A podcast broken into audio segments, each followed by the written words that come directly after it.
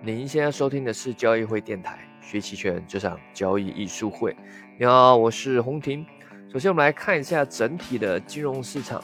那 A 股呢，在我现在录音频啊，就是周五的中午的时候啊，这个 就就那样嘛，就是来回的反复震荡啊。你要说它弱呢，似乎有时候又有强烈抵抗；你要说强呢，呃，又很难说的说它强。啊，就是所以整体来说就是在区间震荡啊，只是说震荡的幅度有些大，有些小，一些偏小型股、科技股的，它振幅是比较大一点的。然后如果是先偏偏向五零的啊，振幅是比较小啊。但整体就是只能说还是震荡啊。你如果要操作的话，期权上呢，那就是偏卖方的策略，对吧？卖方还是能持续收割时间价值，不要卖的太近啊。那。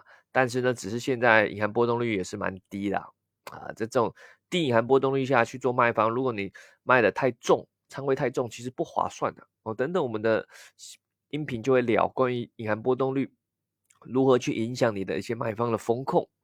那反而最近其实最热门的在股市上是北交所啊啊，北交所反而是最近的热点了，因为北交所本身里面的那些股票啊，涨跌幅都有百分之三十的啊，这个更刺激了，波动更大。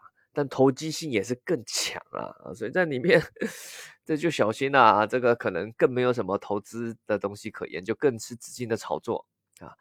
那 A 股就大概是这样啊。那我们再来看一下商品，商品的话目前也是多空互见啊，各有一些强的和弱的啊。大部分商品整体还是偏震荡啊，就是涨没几天又跌下来，或跌没几天又弹回去啊。那整体而言，工业品会算是比较强的。而且也是比较有一些趋势性的，好像本周贡献我们最账户贡献最大的获利就是纯碱和碳酸锂啊，正所谓北碱南锂啊啊，因为这个纯碱一路向北，那碳酸锂一路向南啊，而且这两个它波动是蛮大的啊，它不像有些品种可能在往上涨，但涨得很纠结，对吧？虽然例如你看这个铁矿或者是螺纹啊，这一阵子其实也是。不断在上涨，可是涨到后面是越涨的越艰难。那看似在往上涨，但是就就是挣扎式上涨，那就是哎涨涨停停，涨涨停停，或者是有一些化工品在下跌，也跌不是很流畅，对吧？或者是一些农产品啊跌一跌，哎又又开始震荡啊，就不是那么的流畅啊。可是这个纯碱和碳酸锂就比较凶猛了。啊，当然纯碱现在也来到一个高度，但之前至少它涨幅也很凶猛，甚至有曾经涨停过。碳酸锂也是啊，就是跌跌跌，突然有跌停过啊，就是还会有加速的一个过程。那本身它们波动也大啊，动不动你什么百分之二、百分之三的涨跌幅，对他来对他们来说都是很小的。他们他们可能都是五百分之五、百分之六、百分之七的这样的涨跌幅啊。如果只是一个百分之二、百分之三的涨跌幅，对他们来说还算小的了啊。所以你也可以想象这两个品种啊。纯碱和碳酸锂，它的隐含波动率啊，有平均有到五十几了，现在有五十几了啊。那这个如果你没有做过商品的，本身是做这个 ETF 期权的啊，你可能没有看过什么叫波动率，隐含波动率五十几，你可能根本就没看过，甚至你是这一两年才做期权的，呃，做只做金融期权的，你觉得二三十就已经很高了，怎么会五六十的？但你做过商品就知道，商品这五六十的不少见。虽然最近一年啊波动也没这么大，但是去年前年银行波动率六七十七八十也蛮多的啊。只是最近这个商品波动没有这么剧烈啊。但是这两个品种算是比较特别，它的这个期权啊啊银行波动也到了五十几，本身标的波动也大，所以做这两个品种，如果是做期货啊，呃也是比较刺激的。这个盈亏的变化很快啊。那我们今天聊就是关于聊聊这个银行波动率啊。为什么常常在聊？不论是在我们的音频，还是我们在这个交易术会的一些视频号的直播啊，这个常常会讲到隐含波动率。尤其你做期权啊，你可以什么都不懂，对不对？那你多多少少要懂一下波动率嘛。而隐含波动率决定了你期权交易的一些成本。对于买方来说，你当然不需要买的太贵啊，你买的越贵，你未来的获利的这个可能性越小。你卖方呢？你不希望你卖的太太便宜啊，你需要你卖的高啊，这样你的安全度会比较高。所以这波动率啊是非常重要对于期权交易的一些策略的布局如果你懂了隐含波动率啊，基本上你已经脱离了期权的小白。如果你完全不懂就瞎买了乱买的，那这个完全是完全不懂期权啊啊！你可能是凭运气啊啊，这呃凭运气凭感觉去买期权。但如果你懂了隐含波动率，在对于不论你是买期权还是卖期权，还是做各种期权策略啊，就比较有一些帮助啊。那隐含波动率我们最主要啊最简单，不用搞太复杂，就要看它的高低。就是哎，例如刚刚说隐含波动率五十几了，哎，这个算高吗？对不对？纯粹说个数字五十几，你很难决定它是高还是低，或者是说三十到底是高还是低。如果你说隐含波动率三十，以现在 ETF 期权来说，不论是五零 ETF 还是三百 ETF 还是什么创业板的 ETF 期权，隐含波动率三十对他们来说是很高了。但如果这个三十换到其他商品，例如你说像最近的纯碱还有碳酸锂，隐含波动率三十对他们来说是很低了。所以纯粹看绝对数值不准，你还要去看他们的标的物是谁。每一个标的它本身的波动就不太一样嘛，对吧？啊，你也想象，例如最简单的比较股票，小股票跟大股票波动性也不一样嘛，对不对？例如像刚刚提到了北交所跟上证五零指数，啊，北交所也有北证五零的嘛，应该有吧？记得有个北证五零，哦，北证五零指数跟上证五零指数。那波动性是一样的吗？肯定差很多嘛，对不对？这北交所它这些小股票波动性肯定很大。啊如果北交所有期权，那它的隐含波动率肯定非常高的，因为本身波动就大，就会给了期权买方更有一些想象空间，更更会想要来买期权。而做市商在报价也会报得更高，对因为它波动本身就大，所以标的本身波动大，就有可能造成隐含波动率本身也高。所以隐含波动率这数字啊，你不能什么。互相这种比较不太不太不太准，你不能说苹果跟橘子跟香蕉去比，嗯，不能比。但你可以自己跟自己比，啊，自己的隐含波动率跟自己比。呃，例如纯碱啊，不要再每次讲纯碱，讲其他的。例如这个什么铁矿石，那现在隐含波动率是假设是四十，今天是四十，昨天是三十，那很明显嘛，今天大幅度波动率上升了嘛，所以自己跟自己比。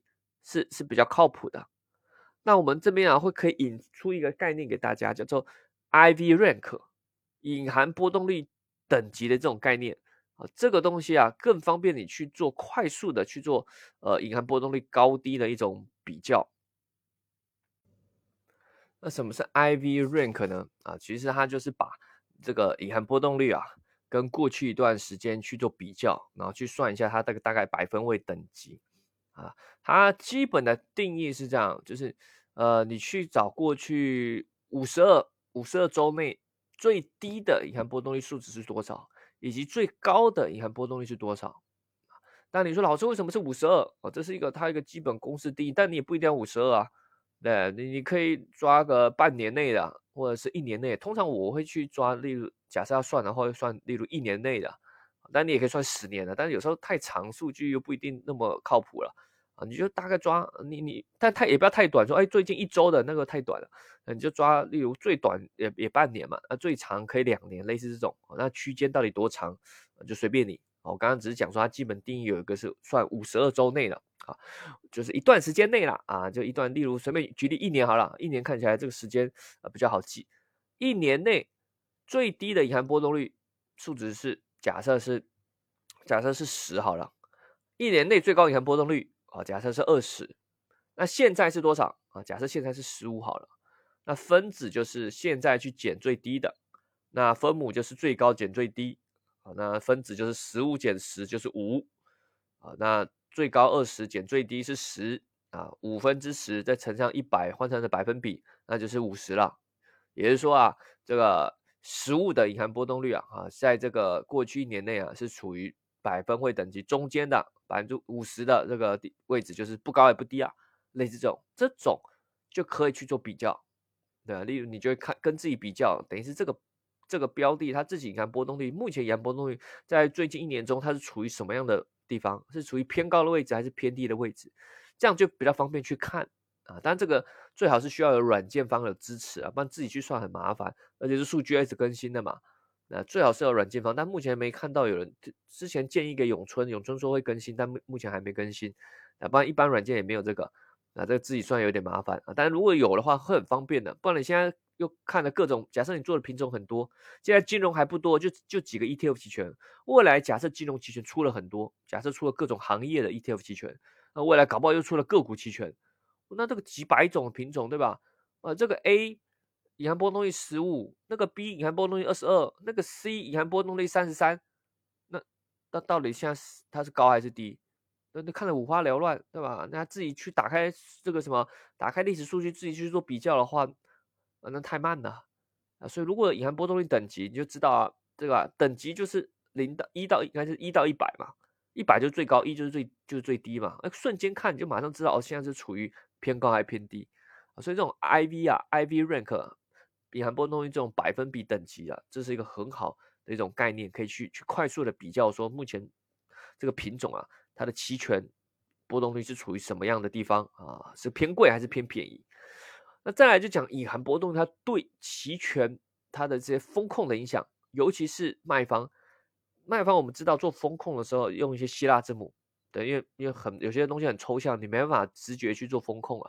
呃，期货风控很简单，就是你自己算来到哪里亏多少，你自己算一算。但期权它是非线性的，又有时间，又有波动率，又有方向的影响，所以卖方它有时候风控起来蛮难的，就需要一些东西量化的一些东西，例如希腊字母。希腊字母就是用来做，最主要用来做卖方的风控。就大家常听到，如果你有学过或是大概看书啊，什么 delta、伽马、西塔、贝嘎这些东西，就是期权的希腊字母啊。那我们来说一下啊，这。波动率如何对它影响？其实这些希腊字母它不是固定的，例如什么 delta、伽马，它它不是本身它就不是一个固定的数字，它会一直在变。所以的行情的变化、时间的变化，还有波动率的变化都会影响。那我们今天主要讲波动率如何去影响它啊？最大大的特别就是我放了几张图在音频的下方，有几个蛮有趣的，给跟大家说一下。虽然我们有些培训也会有讲到，但这边再跟大家分享一下。例如大家看一下下面第一个图。讲隐含波动率如何对这个呃 delta 的影响啊？大家看一下，我们看到很有趣的地方，这图上有三条线，紫色线、绿色线啊，不不啊，对，绿色、紫色、橘色、绿色三条线啊。紫色的线是隐含波动率二十，绿色的线是隐含波动率十啊。那纵轴纵轴是 delta。它它那个是用的 put delta，就是看跌，就是认沽期权的 delta。横轴就是目前标的啊，标的是在哪里啊？标的的这个价格啊，那它这个这个，它这是这样看的，就是例如标的价往左边啊，就例如到九十就是往下跌啊，就造成你这个某一个 put 啊，它可能用固定某一个，不知道哪一个，它 delta 就将近于一了，就变实值了吧。那如果往右边涨，涨到一百一了，你这个 put 啊，啊 delta 就越来越趋近于零嘛，越来越变虚值啊。但最主要我们是看它的线线的曲线的斜率，你会看到隐含波动率高的啊那个紫色线，隐含波动率二十，它几乎呈现是线性的变化啊，也就是随着标的的变化，它的 delta 是是很线性的变化。可是隐含波动率低的。好像绿色那条线，你就注意看它，它的那个 delta 的变化是非常的非线性。也就是在虚值的时候啊，随着随着标的的变动啊，它它波动那什么 delta 变变化没多少。实值的时候也是啊，最主要是在平值附近变化比较快啊。它就是形成一个很有趣的地方，就在于说，当隐含波动率高了的时候啊，其实方向对一些卖虚值的的冲击啊。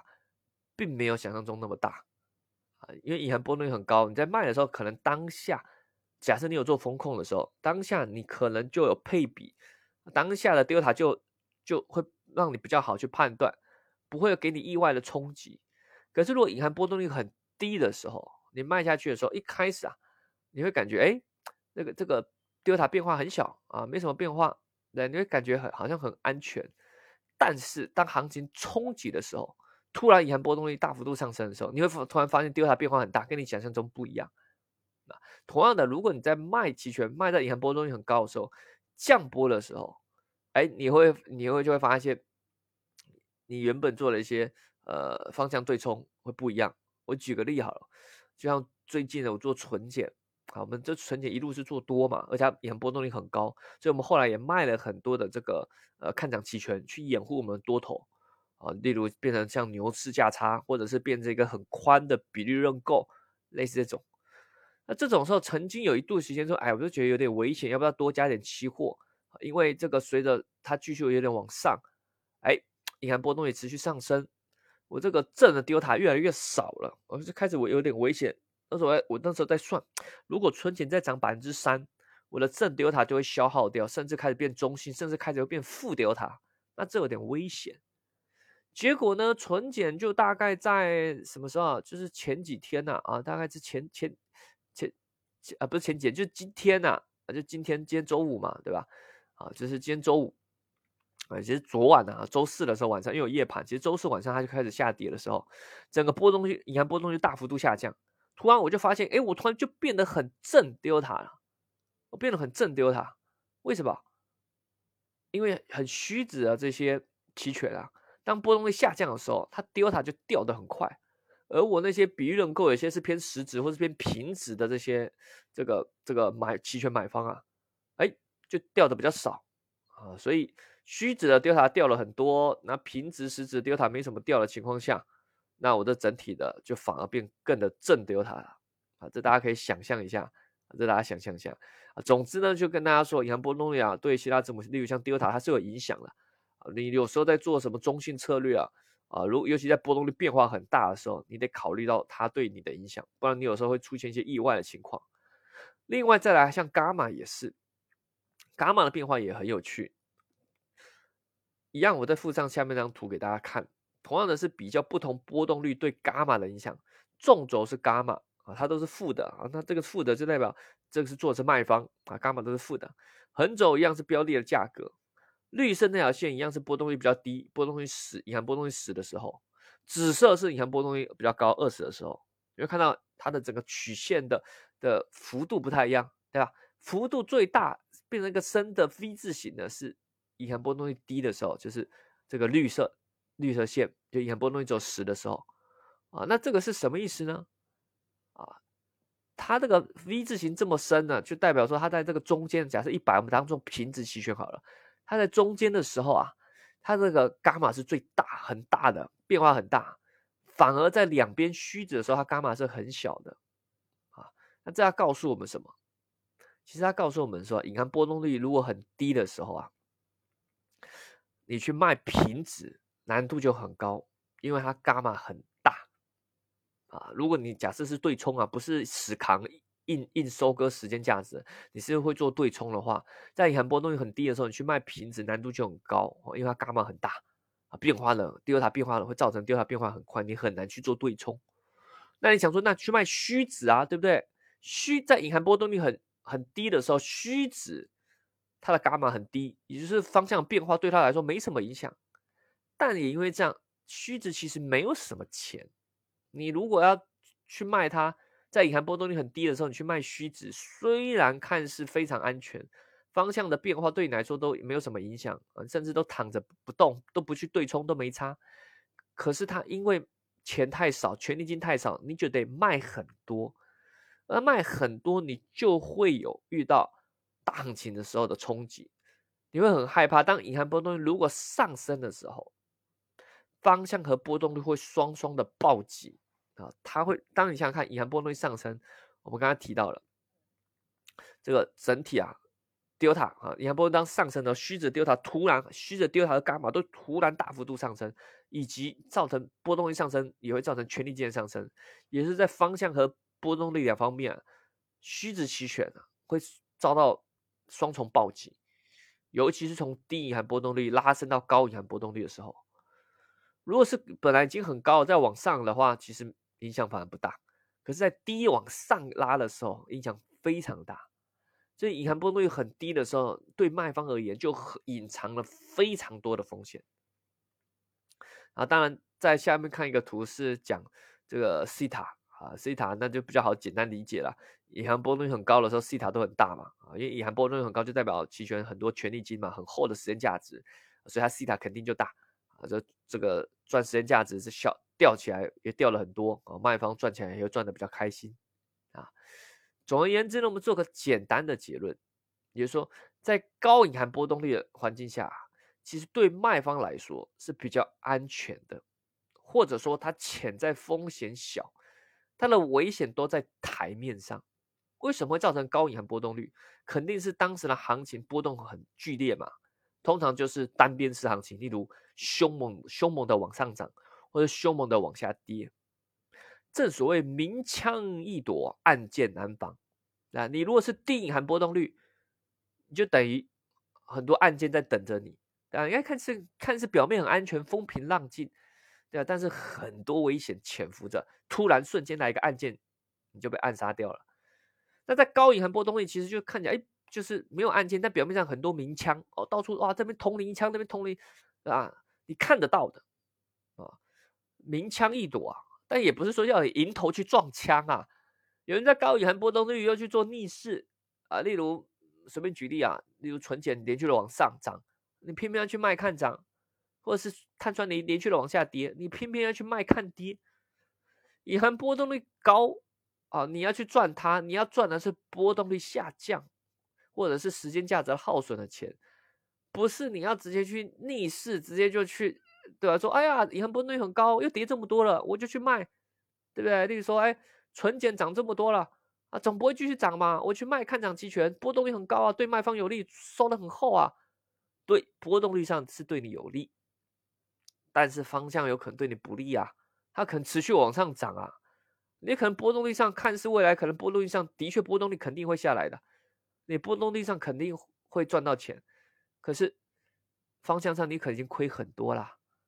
对不对啊？你你可能连续三根涨停啊，后来再回跌来震荡，你方向上还是亏很多啊啊！所以不要去 这个什么这个投硬啊，逆着逆着势去去硬卖啊！你可以做空波动率，但你要做空波动率，就要把 delta 配平嘛，或甚至你顺势卖嘛，对不对？例如一路上涨，波动很高，你去卖看跌期权吗？或者是遇到一路下跌，波动率很高，你去卖看涨期权嘛？但你说老师跌那么多，会不会来快快速反弹？我去卖看涨，会不会就被来个回马枪？那你害怕就两边卖嘛？两边卖，然后卖的稍微远一点嘛，对不对？那 Delta 尽量不带有什么方向性嘛，纯做空波动率嘛。只要它方向性不是非常凶猛，呃，这个波动率下来的时候，你就能赚钱嘛。即使方向上很凶猛，呃，至少两边卖，另外一边还可以帮你补足一些嘛。那你就不断的对冲，不断的对冲嘛，对吧？用卖方的不断去对冲嘛，啊，这重点是要顺势啊，顺势。所以说，隐含波动率很高啊，卖方是比较有利一些啦啊，但你不能因为这样而去逆势去卖啊。那隐含波动率低，看似表面都很安全，但是有很多案件啊，非常小心。刚刚提到那几个。当从低波往高波的时候，很多危险突然都会浮现的啊！你的 delta 会瞬间变很大，瞬间方向上怎么突然亏这么快？波动率上你会感觉怎么亏的加速了啊！所以这个是要非常小心的。好了，那如果想学习更多期权知识技巧，可以利用咱们交易书会的各大的渠道平台。当然，我们这这边做个广告，我们元旦跨年的时候啊，三十三亿啊，要去深圳。啊，跟另外一家机构联名做这个期权的实战培训啊，是主要在深圳的啊，感兴趣的也可以参考音频下方啊，我放了这个他的课纲啊，主要有是由我和 Jack 老师，还有另外一位机构的老师啊，是董老师啊，我们等于三个人啊讲两天的课程啊，课程内容这边主要是针对的价差策略，而 Jack 老师主要是针对呃讲机构啊，机构怎么。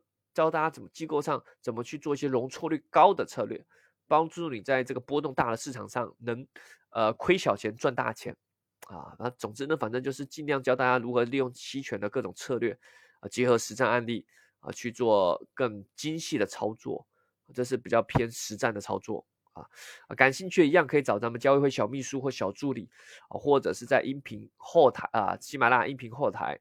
啊，私信留言咨询都是可以的啊。那啊，这是两天的实战培训，在深圳的线下，当然你要线上参加也是可以啊，只也是可以，只是说在线下交流应该会比较方便。好啦，那有什么想要知道的，欢迎在下方留言告诉我们。我们下期再见喽，拜拜。